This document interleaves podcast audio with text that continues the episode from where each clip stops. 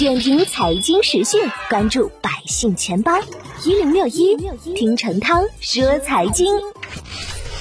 二零二一年是资管新规实施的第三年，也是过渡期的最后一年。如今呢，距离过渡期大限不到一个月的时间，银行正加速整改不符合要求的产品。近期又有多家银行提前终止了部分理财产品，未来银行理财市场将迎来真净值的时代。而随着银行迈入真净值，理财产品净值波动将成为常态，这将同步给银行及银行理财子公司带来诸多挑战。比如在投资者教育方面，如何提高投资者对净值型理财产品的接受，这是一个非常大的难题。同时，理财子公司的投资偏好也将发生变化，对投资能力提出更高的要求，尤其是在权益投资方面，未来这个比例将进一步的提升。理财净值化整改是资管新规的关键一环。随着资管新规过渡期大限临近，银行理财正加速转型，打破刚性兑付、风险自担的市场化模式逐步形成。